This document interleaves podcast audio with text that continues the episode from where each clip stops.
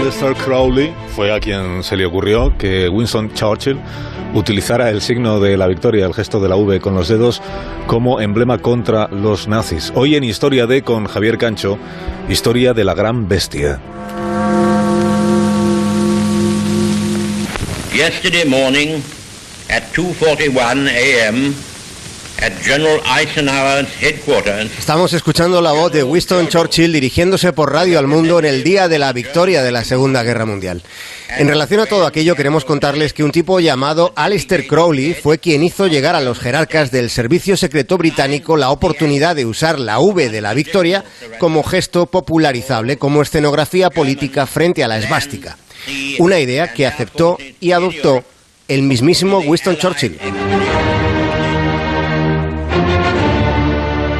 En la quinta sinfonía de Beethoven resuena lo enigmático y lo simbólico. La sinfonía número 5 en do menor también fue llamada la Sinfonía del Destino.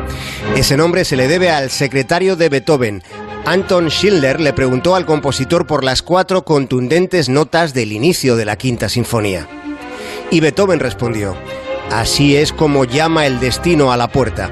Y sucedió que en la Segunda Guerra Mundial la BBC iniciaba las transmisiones por radio a los aliados con la quinta de Beethoven para transmitir la V de la victoria, porque V en Morse se escribe tal y como comienza la quinta sinfonía.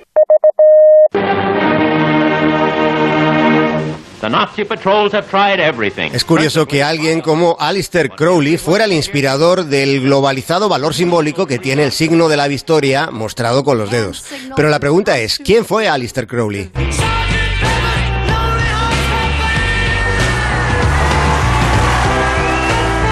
¿Recuerdan la portada del álbum del Sgt. Peppers de los Beatles? En ese collage aparecen un montón de rostros célebres.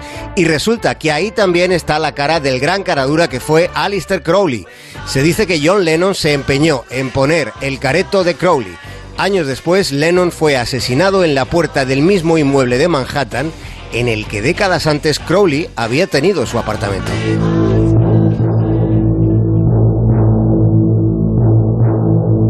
Crowley le gustaba que le llamaran la gran bestia. Sus detractores le consideraron la persona más malvada del mundo. Crowley fue un vividor con alma de embaucador, un tipo que llegó a sentirse libre.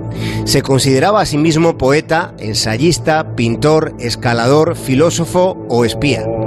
Otros le catalogaron como el precursor del satanismo moderno, aunque él probablemente hubiera despreciado a los admiradores de Satán. Crowley fue un hedonista convencido. Haz tu voluntad. Esa es una de las premisas del libro de la ley. Un libro prohibido en muchos lugares del mundo durante mucho tiempo. Prohibido, venerado, y odiado. Crowley solía decir que lo escribió por dictado divino después de haber pasado una noche en la cámara del rey de la Gran Pirámide en el Cairo. Sostenía que fue una revelación susurrada por un dios demonio. Su mensaje está embadurnado de invocaciones ocultistas, pero con una personalísima reivindicación del ser humano. Esto también está en su mensaje. Crowley inspiró la organización de cultos secretos en los que participaron y probablemente participan personas poderosas escondidas en el privilegio de la privacidad. Crowley fue el gran inspirador de las orgías.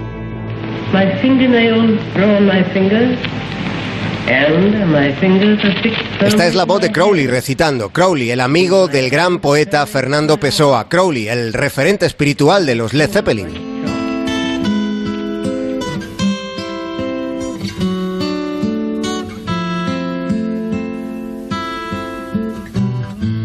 Esta canción fue escrita en honor a Crowley. Jimmy Page, el líder de la banda, se compró Bowling Skin House, la casa de Crowley frente al lago Ness, donde la gran bestia se vestía de monstruo para entregarse a la lujuria, subiendo hacia ninguna parte, subiendo una escalera hasta el cielo.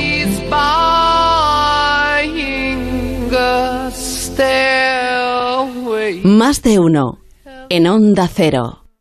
Descubre porcelanosa, innovación y diseño para tu futuro.